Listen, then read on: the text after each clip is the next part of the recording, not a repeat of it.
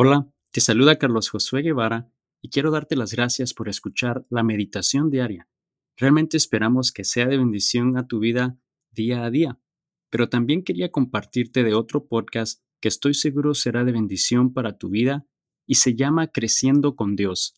Es un podcast que contiene enseñanzas de la palabra de Dios y te ayudarán a crecer en tu relación con Él. Es un segmento nuevo cada día viernes y lo puedes buscar en la misma librería, ya sea de Spotify o Apple Podcast, o en el mismo lugar en donde estás escuchando esta meditación diaria. Así que búscalo ahora, creciendo con Dios. Y de nuevo, muchas gracias por ser parte de la comunidad que escucha esta meditación diaria. Y ahora, prepara tu corazón y escucha la meditación del día de hoy. Hola y bienvenidos a esta meditación diaria de Somos Iglesia con el pastor Carlos Josué Guevara.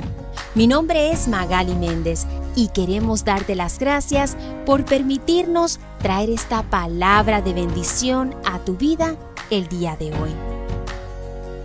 Hechos 1.8 dice, pero recibirán poder cuando el Espíritu Santo descienda sobre ustedes y serán mis testigos y le hablarán a la gente acerca de mí en todas partes, en Jerusalén, por toda Judea, en Samaria y hasta los lugares más lejanos de la tierra. Muchas veces no nos damos cuenta de que tenemos una tarea como hijos de Dios, la cual es ser testigos de Cristo. En otras palabras, hablarles a las personas acerca de Jesús.